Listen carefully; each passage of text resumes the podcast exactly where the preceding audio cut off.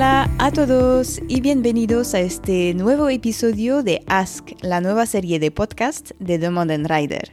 En Ask os cedo el micrófono para que hagáis vuestras preguntas a nuestros invitados.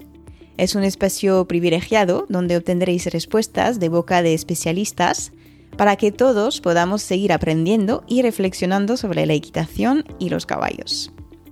En esta nueva serie de tres preguntas que iremos publicando a lo largo de las próximas semanas, hablamos con Teresa Gamonal, que ya conocéis, una veterinaria y etóloga cuya pasión por el aprendizaje la ha llevado a difundir sus conocimientos a través de su centro de formación Eduquina.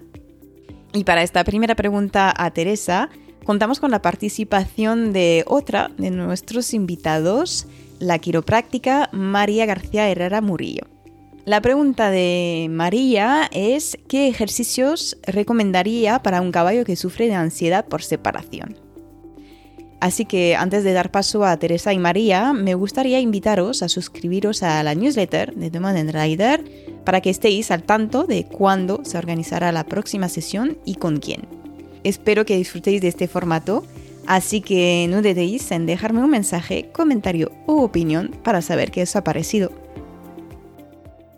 Hola Teresa, muchísimas gracias por eh, estar nuevamente en el podcast de, de Demon and Rider con este formato de Ask. Hoy tenemos a María, que ya muchos conocéis, que es María de Kifieki, que también hemos tenido la suerte de tener eh, dentro de, del podcast con una entrevista, durante un seminario online también. Eh, entonces, súper encantada de poder teneros a, a vosotras dos para esta, este primer episodio de esta serie de, de tres preguntas a, a ti, Teresa. Así que muchísimas gracias a las dos. Muchísimas gracias a ti. Muchas gracias a ti por la invitación y un placer,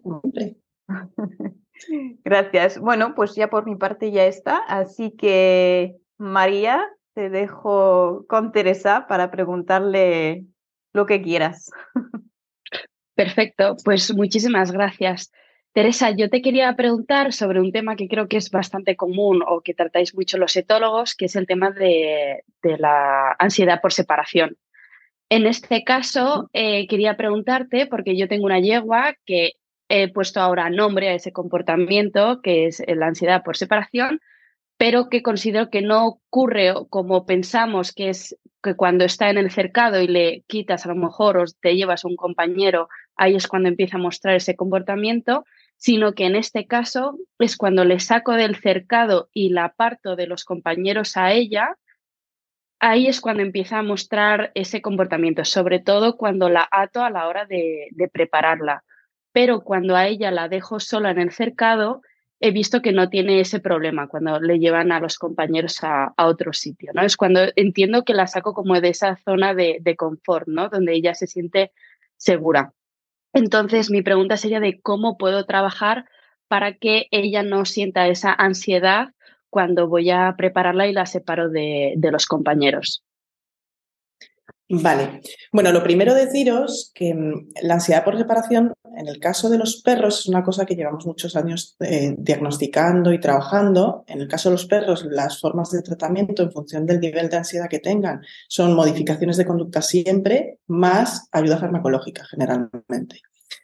Y en el caso de los caballos, curiosamente, es algo que se ve muchísimo, pero que nunca se diagnostica. Y es algo que incluso cuando se busca información es algo que realmente está poco estudiado en caballos todavía. Yo os voy a contar mi experiencia, ¿vale? Porque aunque he encontrado algunos algunas cosas, algunas personas que ya lo están empezando a hablar en caballos, todavía no está realmente, no está desarrollado, no, no es algo que, que yo haya encontrado muchísima información. Entonces yo os voy a explicar, desde luego, la experiencia que tengo trabajando los casos que los casos que me han traído.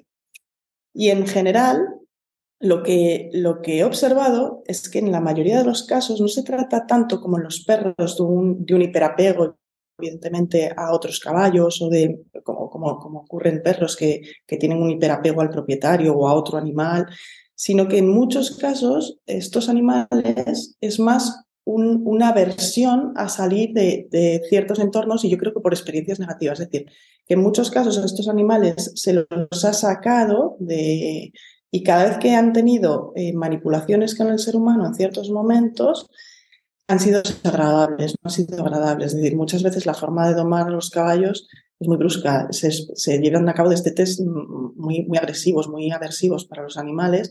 Después de ese destete viene el periodo de la doma, que es de un día para otro, te saco de la finca, te meto en una cuadra y de ahí te empiezo a trabajar. Entonces, eh, y generalmente son, son, animales que durante ese periodo están completamente aislados, se les cohibe, se les limita completamente las relaciones sociales, se les limitan muchísimos recursos necesarios para su bienestar. Y, y eso hace en, muchos animales que aprendan a, vamos, que tengan unos niveles muy altos de ansiedad y que aprendan a huir, a escapar mediante tirones. Y ese, esas mm, conductas no se trabajan correctamente, se les, Normalmente es lo que se recurre es a materiales más dolorosos para que no se te escapen y que aguanten, pero no, se les trabaja la ansiedad y eso con, a lo largo del tiempo acaba generando problemas. A mí lo que más me ha funcionado es trabajar muchísimo, es decir, no sacarlos repentinamente nunca empezar a trabajar desde el prado. En el mismo prado empecé a hacer ejercicios. Eh, yo trabajo mucho con refuerzos positivos, de acercamiento, alejamiento, hasta donde el caballo va pudiendo. Hay como unos límites, hay un límite en el que el caballo se empieza a estresar mucho más y trabajar en esos límites. Y poco a poco ir modificando esos límites, hasta que llega un momento en el que el caballo no, no, no vas a encontrar ese límite en el cual el caballo ya no quiere avanzar o se empieza a poner excesivamente nervioso. Y cuanto más trabajes en la relación y evidentemente cuanto más positiva sea la interacción de estos animales cuando los sacamos de, la, de los prados, que no sea, es decir, por mucho que tú trabajes en la relación y luego cuando llevas a cabo la actividad al caballo le desagrada enormemente y vuelve a tener experiencias desagradables, en, muchos casos vuelve a tener esa tendencia, pero cada vez más pequeñita, de algún modo. No sé si, si me entiendes. No sé si te lo he aclarado. Sí, en este caso, por si te puede ayudar más, yo lo que veo es eso, cuando se, se le saca a ella, ella convive en un cercado. Es verdad que es un cercado individual, pero tiene vecinos al lado con los que puede tener contacto físico. Eh, sobre todo es cuando se separa y ella no puede verlos, ahí es cuando se empieza a agobiar, empieza a relinchar y empieza a no tenerme en cuenta. Eh, también por lo que he estado investigando, eh, entiendo que algo que puede ayudar es que lo que tú has comentado de que el caballo te vea como una figura positiva y tenga una buena relación contigo. Ya de paso te enlazo la segunda pregunta que te quería hacer, que era ¿qué ejercicios podemos hacer para que el caballo eh, tenga más confianza en nosotros? Porque muchas veces veo que el primer paso es pasar tiempo con ellos, pero intuyo que eso no es suficiente, ¿no? Que podemos realizar una serie de ejercicios para que tengan más confianza con nosotros. Mira, en el caso para trabajar la ansiedad por separación, yo cuando empiezo, empiezo en el Prado y lo que intento es eh, empezar a, Es decir, lo que intento decirle a la gente es que llevéis... ¿Sabéis el, ejercicio del luring en, no. los perros? Que es eh, hacer un perro te siga, es decir, ponerle un premio en la mano en el, el caso del, perro y hacer que el perro te siga. En los caballos no es tanto eso, pero es un poco la idea de sincronía, de, reforzar la sincronía. Y que el caballo acabe entendiendo que tiene que si, que si te escucha al cuerpo y se coordina contigo, se lo podemos ir reforzando, sin tirar del ramal. Eso es lo más importante. Es decir, sino dando la señal de vamos a empezar a avanzar, yo cedo la presión y en cuanto empiece a generarse esa sincronía, reforzárselo mucho al caballo. Y eso empezar a trabajar cerca de los otros caballos hasta que el caballo empiece a coger confianza y vea que en ningún momento lo vamos a forzar. Poco a poco, cuando ya vas llegando al límite, vas encontrando problemas. Pero si tú empiezas a trabajar con, con esta idea en la cabeza de no me llevo al caballo si tengo que tirar del ramal, es decir, tiene que, el caballo tiene que conseguir, y, los primeros a lo mejor tres o cuatro o cinco días, no vas a conseguir sacarlo del prado.